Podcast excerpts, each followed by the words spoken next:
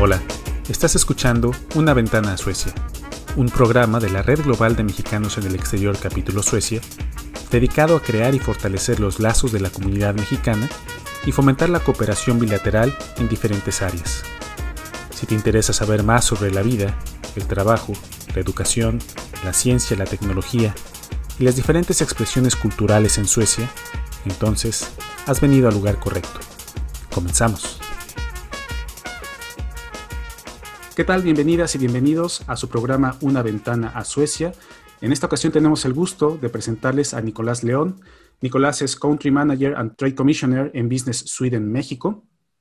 Y al día de hoy el tema que queremos tocar con él es Business Sweden. Eh, Nicolás, bienvenido. Hola, hola, mucho gusto. Un placer estar acá. Muchas gracias. Y presento también al resto del equipo, eh, Sergio Mantín del Campo, Nantli Soto y Jesús Escandón, como siempre. Y quisiéramos eh, comenzar esta entrevista, Nicolás, si te parece, eh, para conocer un poquito más de tu background, ¿no? que nos platiques quién es Nicolás León y cómo es que llegaste a Business Sweden. Por supuesto, por supuesto. Bueno, antes que nada, muchas gracias por, por invitarme a su programa. un saludo a todos los mexicanos, ambos los que se encuentran en, en, en, en México y, y, en el extranjero. Tengo a México muy cerca del corazón después de haber vivido ahí dos años. Eh, bueno, ¿quién soy yo? Eh, nacido y criado en Suecia, en Estocolmo, eh, con padres latinos. Mi madre es de Uruguay y mi padre de Chile.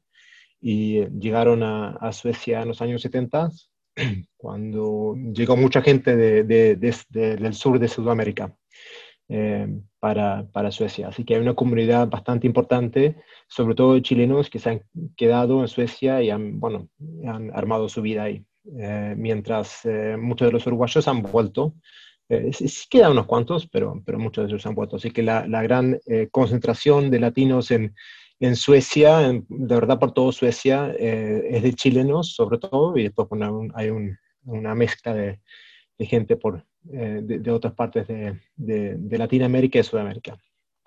Eh, bueno, a ver, ¿cómo le, ¿qué les cuento un poco? Yo me formé eh, en Lund, en la Universidad de Lund. Ahí tengo una maestría de, en economía, economía de empresa, creo que se llama, y también de, de informática. Así que ahí leí los dos, las dos materias y después de eso entré a consultoría. Así que he trabajado en lo que es Management Consulting los últimos 15 años. Eh, en un comienzo en una de las grandes empresas americanas, en donde me llevó por casi todo el mundo eh, y después de unos 5 o 6 años en esa empresa me, me fui a una empresa más chica sueca eh, que se llama Differ y que es un poco más un boutique, en donde se mira sobre todo en temas de top line growth, queriendo decir expansión de empresas mucho estrategia de mercado, estrategia comercial, cómo las empresas pueden crecer. Eh, mientras muchas otras consultorías también se, se dedican a, la parte de los costos y de operaciones. Ahí yo me enfoqué un poco más a, lo que es eh, ventas y, temas comerciales.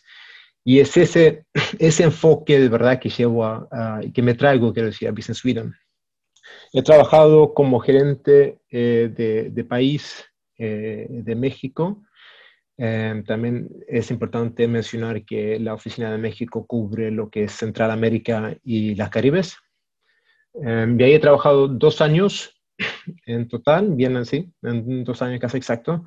Y lo que hacemos es, es mucho eso, somos una consultoría, eh, pero, pero un poco particular, un poco especial. Somos una, eh, una consultoría que nos dedicamos sobre todo a, a promover la industria sueca en el extranjero.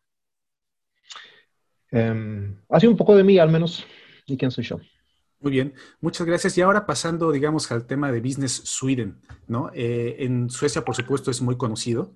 Eh, es, es, uno de los pues, iniciativas más importantes, me parece. Eh, sin embargo, me gustaría que nos platicaras un poquito de su modelo, ¿no? Nos has dicho que tiene que ver con el desarrollo, pero ¿cómo, ¿cuáles son las estrategias? ¿Cómo apoyan ustedes el desarrollo de las empresas suecas, no solo en México, por supuesto, sino en todo el mundo?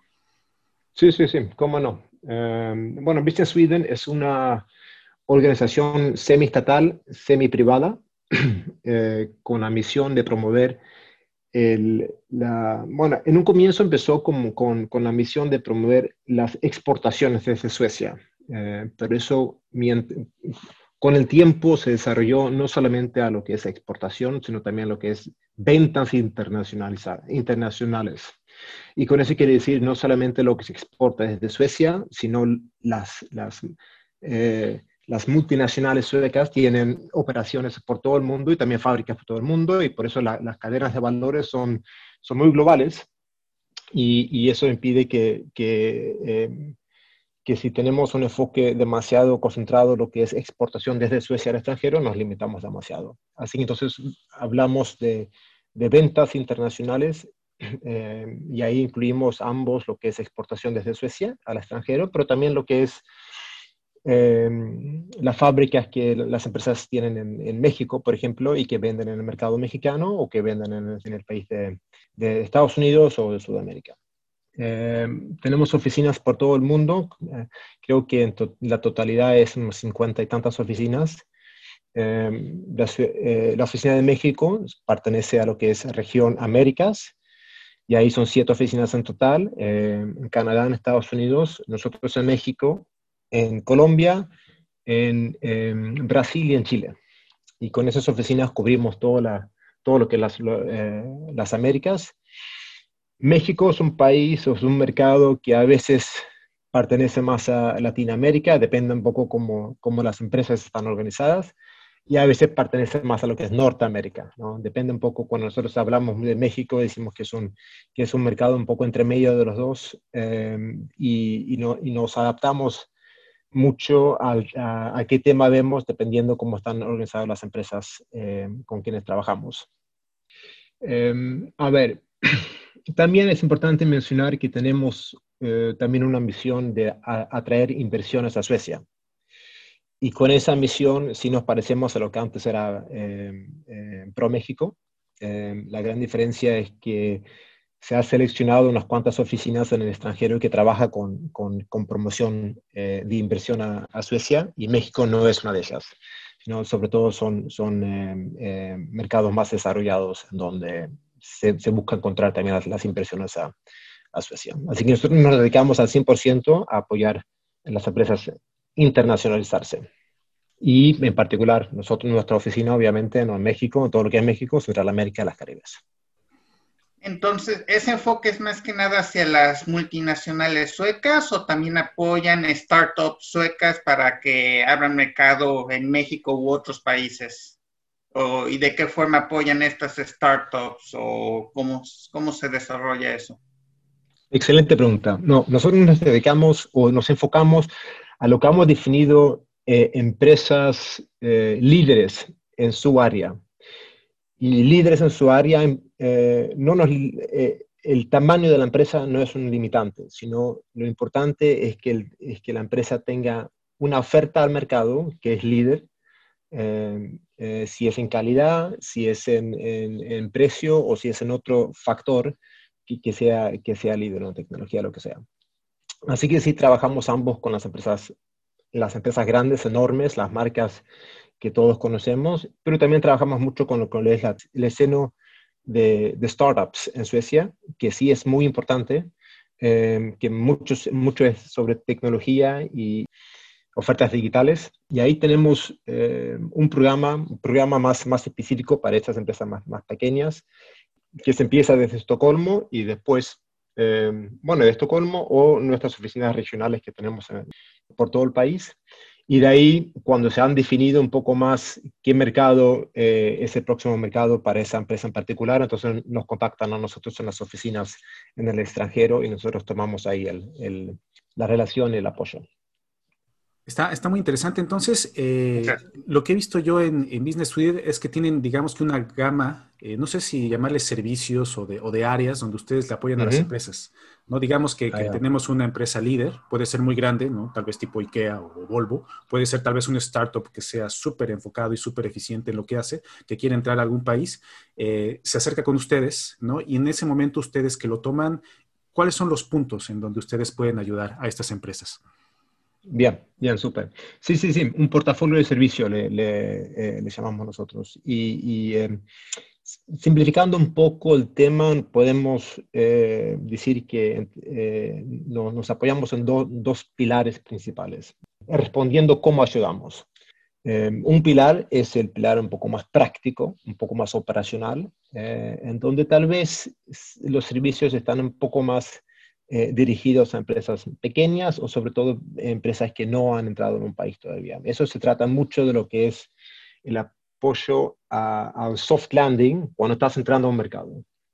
Así que una empresa ya ha identificado, a México, por ejemplo, entonces a México como mercado, sabemos que hay una oportunidad, queremos entrar, queremos establecernos, queremos ¿no? incorporarnos con, con, una entidad legal, necesitamos todo el apoyo, el apoyo del back office. Entonces, todas esas cosas nosotros nos encargamos y, y, la empresa en sí se puede enfocar en lo que es ventas, en lo que es relaciones comerciales, en lo que es marketing, etc. Entonces nosotros nos encargamos en contabilidad, en, temas legales, eh, tal vez también le podemos eh, ofrecer una oficina eh, y nos encargamos de, todo ese tema. Y esos son temas, viste, que, que es un poco más operacional en ese pilar también de operaciones eh, o, más práctica también está la parte comercial.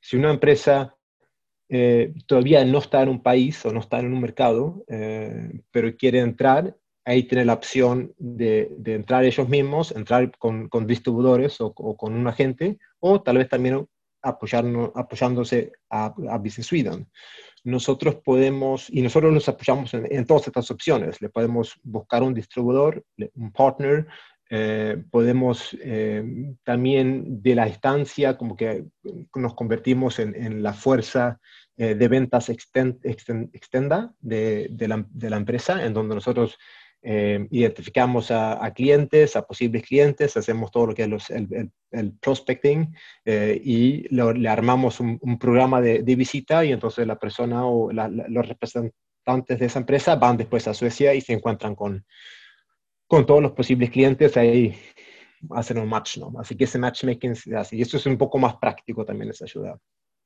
Eh, también nosotros mismos podemos ser convertirnos un poco los representantes comerciales hasta un punto. Nunca, nunca vamos a, cerrar el, el, negocio, pero hasta un punto sí nosotros podemos apoyarnos en, en, en, eh, eh, en comercializar el, el, negocio o, la oferta que tiene la empresa. Después está un tema que es súper importante, eh, que tal vez es algo entre medio de lo que es la parte práctica y la parte un poco más estratégica, y eso es todo lo que es relaciones con gobierno. Ahí nosotros en México nos podemos poner el sombrero más oficial. Nosotros estamos en México presente con una, con una ambición diplomática y, podemos y trabajamos mano a mano con la Embajada Sueca para eh, accesar a, oficiales mexicanos. Entonces, todo, todo eh, eh, lo que se necesita de, de, contacto con lo que es el gobierno mexicano, nosotros lo podemos facilitar independiente de nivel, si es estatal, federal o municipal, eh, tal vez, ¿no? Em, o, de ciudad. Entonces, em, ahí junto con la embajada podemos hacer todo lo que es registros, todo lo que es permisos, pero también, y que lo que pasa mucho, es todo lo que es venta con, contra eh, un gobierno, lo que es business to government. ¿no? Ahí, le podemos, ahí son Muchas veces son proyectos un poco más grandes, tal vez de infraestructura em, em, o de energía o de algo otro en, donde, en donde el gobierno em, lleva la licitación nosotros ahí hacemos esa conexión. El, el, segundo pilar que, que les eh, mencionaba es el, es el pilar más estratégico. ahí, nos, ahí el, papel que juega Business Sweden es más que nada dar un informe eh, como base de decisión para las empresas. También podemos apoyar en el proceso de estrategia, eh, de desarrollar la estrategia, y ahí es a donde queremos dirigir la empresa o la organización. Hoy en día tal vez estamos eh, más en lo que es estudios de mercado y conseguir el insight, los, puntos de data eh, del mercado. Y lo que queremos llegar es a un punto donde, donde la empresa nos considera a nosotros como un strategic partner, un partner estratégico, y que nosotros también entonces ahí estamos, somos activos para, para desarrollar la estrategia de mercado. Principalmente nos preguntamos dos preguntas. ¿El mercado es atractivo, sí o no? Y cuando se ha definido si es atractivo, bueno, ¿cómo se entra? Eh, y el mercado, bueno, ese, la definición de mercado también puede variar mucho. A veces la definición de mercado es una región. Entonces, es, bueno, la empresa sabe que, quiere entrar a Latinoamérica, pero no sabe qué, eh, qué mercado o qué país. Entonces, ahí se puede hacer una selección. Otra, otra eh, empresa tiene, eh, empieza con, que sí, piensa que México es un mercado interesante, atractivo, pero no estás bien, 100% seguro, entonces ahí quiere entender más sobre el mercado. Y entonces ahí lo que, esto se puede hacer de muchas diferentes maneras.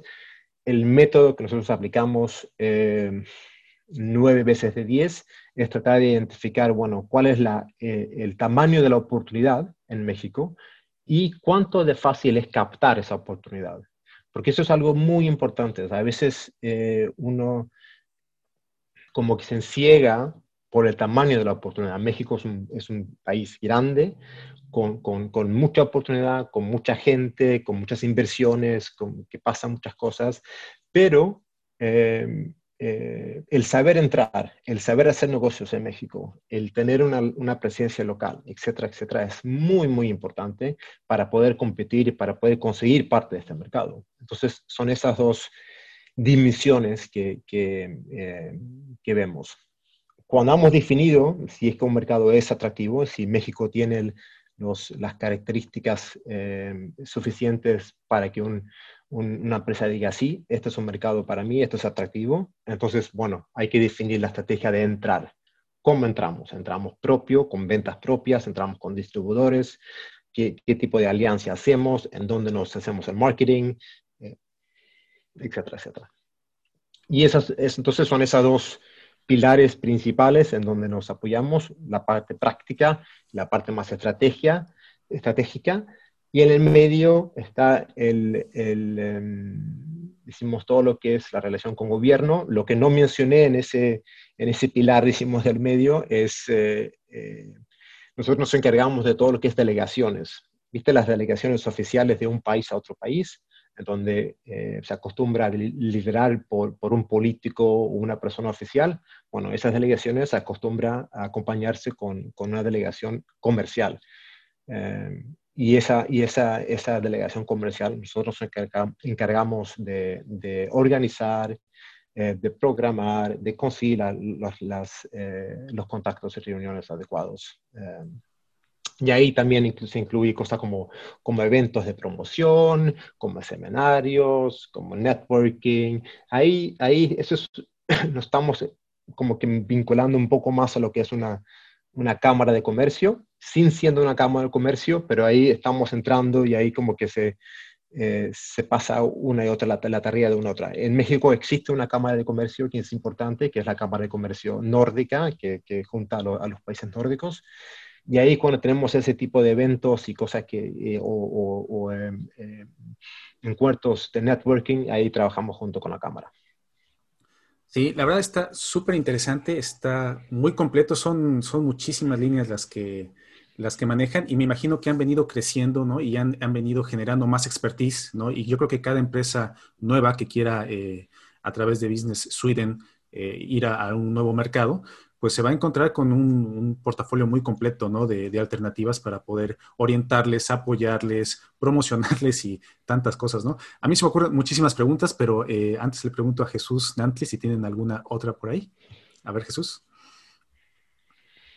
Gracias, Nicolás. Oye, eh, con, esta experiencia ¿no? que ya has estado eh, viviendo los negocios en, México y en, y en Suecia, yo quisiera preguntarte dos cosas, ¿no? Una, en, en, ya en tu carácter personal, o en ese feeling, ¿cuáles son las diferencias? ¿Cómo, cómo hacemos negocio los mexicanos? ¿Cómo hacen negocio los, los suecos? Eh, ¿En dónde chocamos y en dónde nos encontramos? ¿no? Esa sería yo creo que una, una primera pregunta.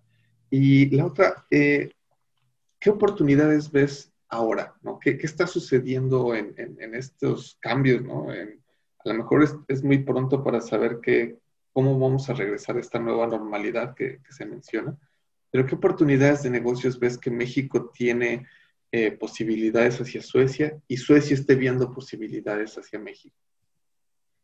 Súper. Hay muchas diferencias, pero también hay similares, ¿no? Todos somos humanos y, yo creo que de ahí partimos y por eso justo la relación humana es, eh, es lo más importante. Yo creo que la relación humana es lo más importante en, ambos países, aunque en, México se, muestra más.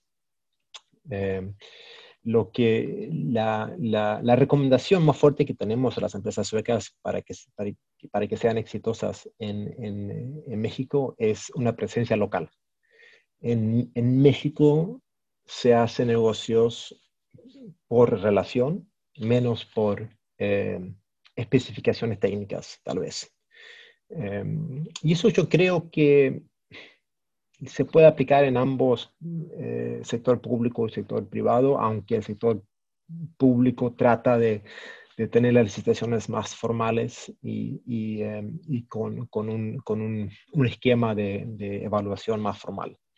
Em, pero con eso dicho, la táctica que muchas empresas aplican es acercarse a la gente eh, eh, de toma de decisión, acercarse a la gente técnica que la asesoría le, da, eh, le aconseja a, las tomas de decisiones y, de esa manera poder un poco ajustar la especificación en el sector público. El sector privado es súper claro, me parece, hay que conocer a su, su contraparte y hay que tener paciencia. Porque el mexicano no es rápido en hacer negocios, eh, sino eh, no, es por nada que, que hay un dicho, eh, el dicho de, de, ahorita o la palabra de ahorita, que, que lo primero que, que, aprendí en México, que eso no se puede definir, cuando es si da ahorita. Em, y eso es un poco que también le, le, sobre todo a las empresas que están entrando a México y que están conociendo el país, que, hay una, hay un, hay un, a ver, yo creo que la mejor manera de describirlo es que hay un mixto hay un, entre lo que es la relación formal y la relación informal. En México sí, los títulos, tu, tu, eh, eh, tu, rol formal es muy importante, sobre todo para, para conseguir la audiencia, para poder abrir las puertas, para poder tener contacto con las personas eh, correctas. ¿no? Cuando tú estás adentro, entonces, no se trata mucho de la formalidad, no se trata mucho de títulos. Yo creo que rápido se va de un usted a un tú en México, pero sí tiene que empezar eh, de, la, manera correcta. Eh, pero rápido se va de un usted a un tú y después eh, se trata mucho de, de, las relaciones informales.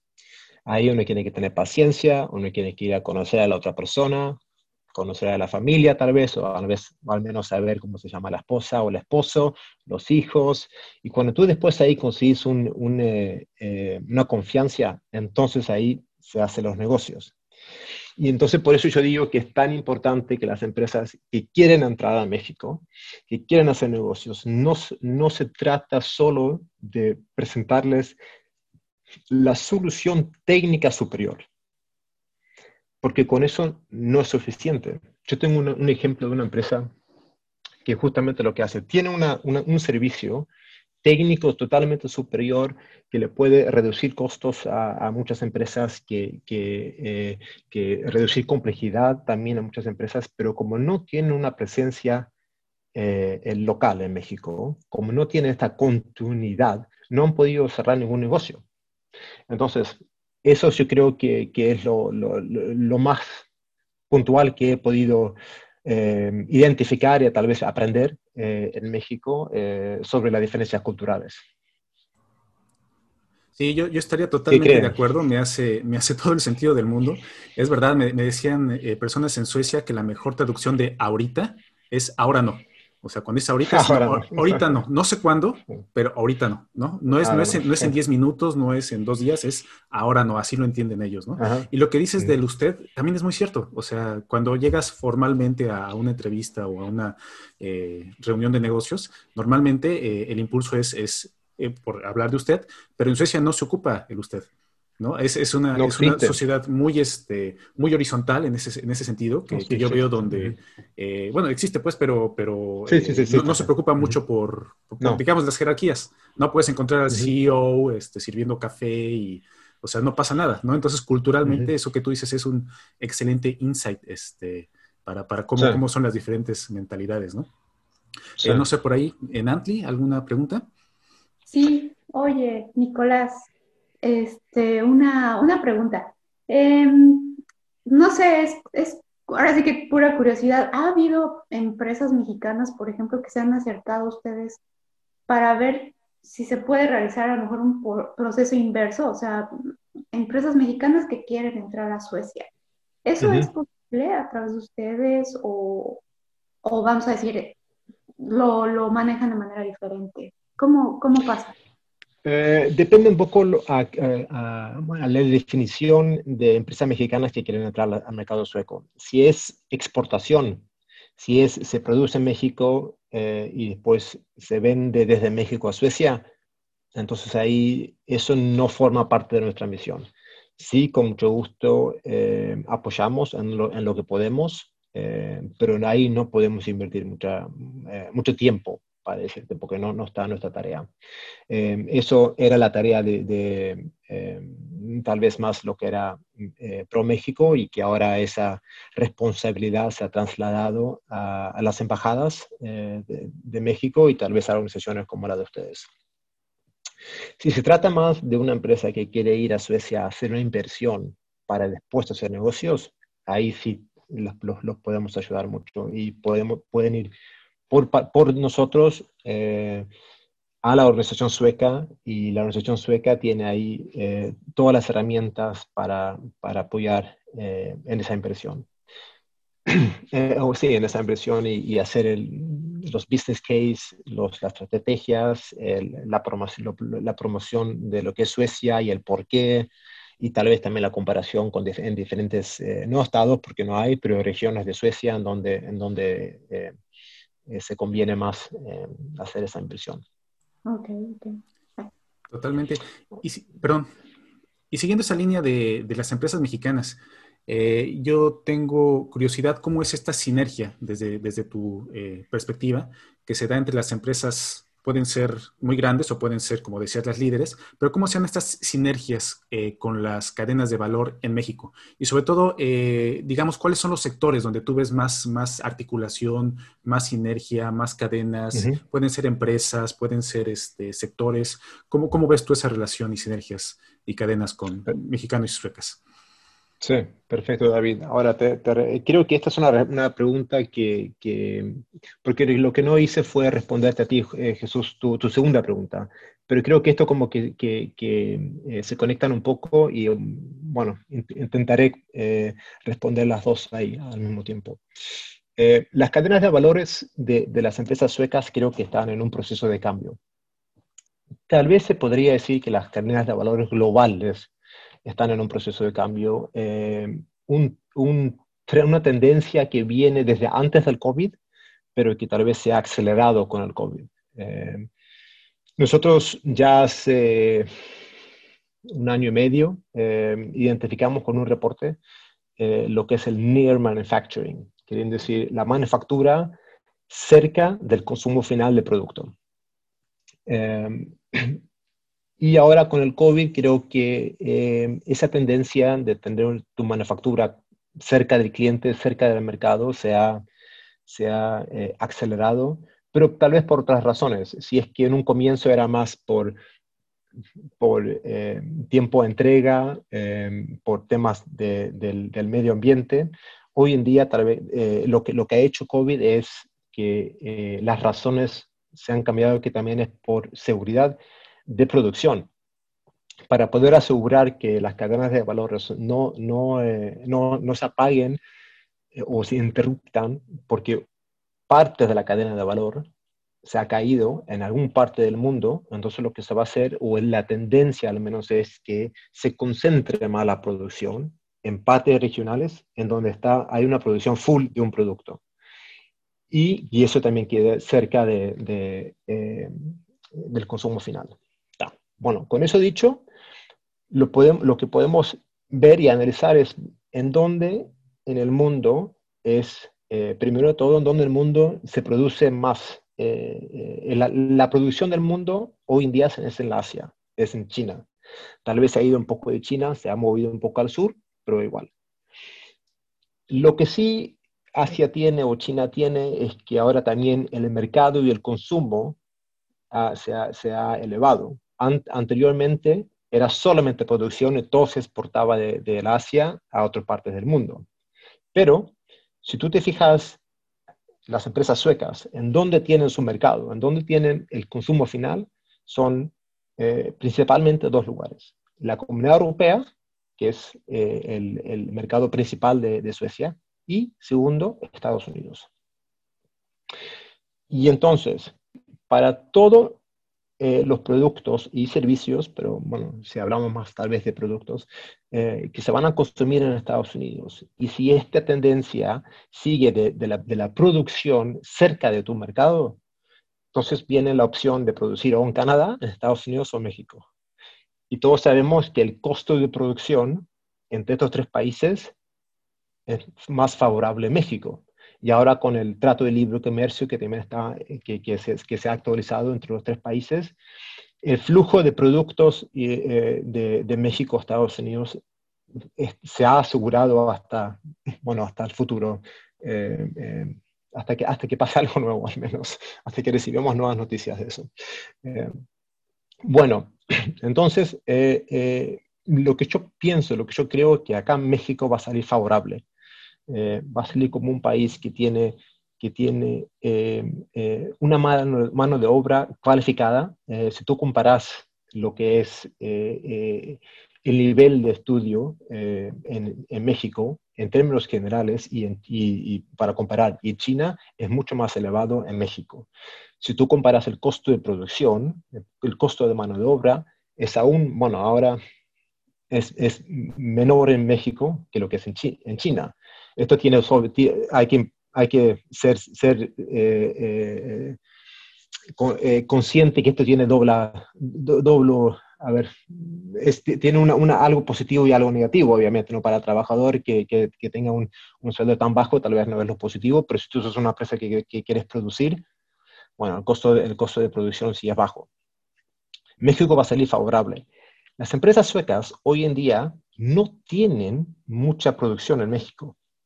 Sí hay, hay algunas que, que son importantes y grandes, hay algunas que son maquiladoras que solamente van a Estados Unidos y hay algunas pocas que producen para el mercado eh, eh, doméstico de México. Pero ahí yo creo que va a haber un cambio. El cambio va a ser que las empresas cuando, cuando van a buscar eh, expandir su, su, producción, va a ser o a México bueno, sí, sí. O me, creo que ahí México va a ser un, un, candidato fuerte. Eso capaz que es lo que quiero decir. Por estas tantas razones. Ya, ya vemos tendencia de esto. Eh, eh, estamos en este momento con un proyecto grande, con una empresa que, que lamentablemente no lo puedo mencionar, pero que, que, que así hace, que estamos moviendo eh, producción desde China a México eh, por unas cuantas razones. ¿no? Eh, pero eso es algo que, ya se está efectuando. y ahí vienen oportunidades para empresas mexicanas, por supuesto. Por supuesto, pues nosotros ya estamos llegando al final de nuestro tiempo, se pasa súper rápido, está muy interesante, la verdad tendríamos muchísimas preguntas y, y, este, y agradecemos mucho eh, tu tiempo, Nicolás. Y me gustaría eh, cerrar nada más con una última pregunta o tal vez si, si, si, nos regalas un último comentario, más dirigido a las empresas mexicanas, ¿no? Eh, desde uh -huh. esta perspectiva privilegiada que tienes, ¿no? Tú para eh, tal vez darles alguna recomendación a aquellas empresas que quieran, digamos que, aumentar su propuesta de valor para poder vincularse a estas cadenas globales, ¿no? Eh, que pasan también por México y por Suecia, sobre todo en estos momentos que, que, ya no lo mencionamos, pero pues que es en los tiempos del COVID, ¿no? Entonces, sí. hoy en estos momentos tan complicados para Suecia, para México, para el mundo, ¿alguna recomendación que tengas tú para las empresas mexicanas que quieran eh, insertarse en esta cadena de valor y quieran también compaginar mejor con esta propuesta y este proyecto de la inversión sueca en México? Sí, Sí, sí, por supuesto. Yo creo que, que eh, bueno, la otra tendencia que el COVID está acelerando es la comunicación digital. Eh, si antes, eh, para hacer negocio entre, dos países se tenía que mucho más ir a un país, visitar, encontrarse em, cara a cara. Hoy en día se está aceptando, está siendo mucho más socialmente aceptable eh, conocerse y establecer una relación por, por términos de, de video. Em, em, eh, y todas las plataformas que ahora vemos que, que, se están usando.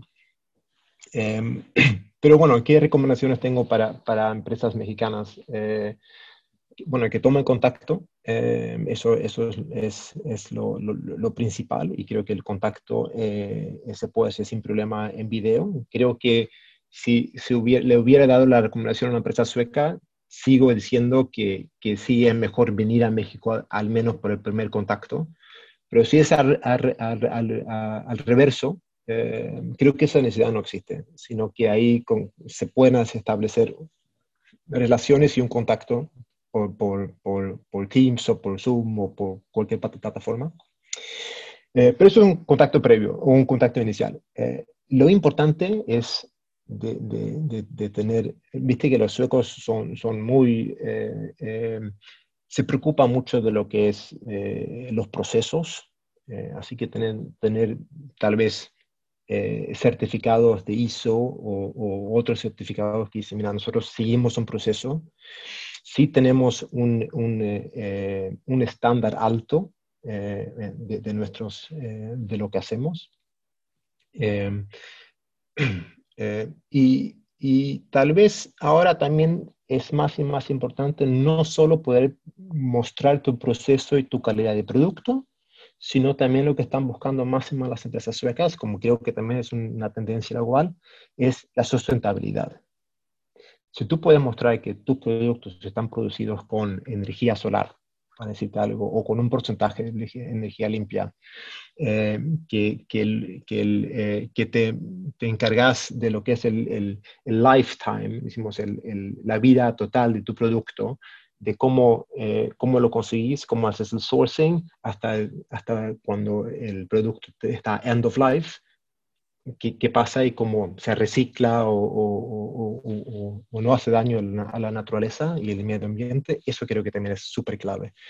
En Suecia ahora, hace ya unos cinco años, em, em, todas las empresas que son públicas, ¿no? o todas las empresas que, sí, todas las empresas que son de un tamaño determinado para arriba de tamaño, eh, tienen que reportar lo no financiero queriendo decir, tiene que reportar un reporte de sustentabilidad cada año junto con su reporte financiero.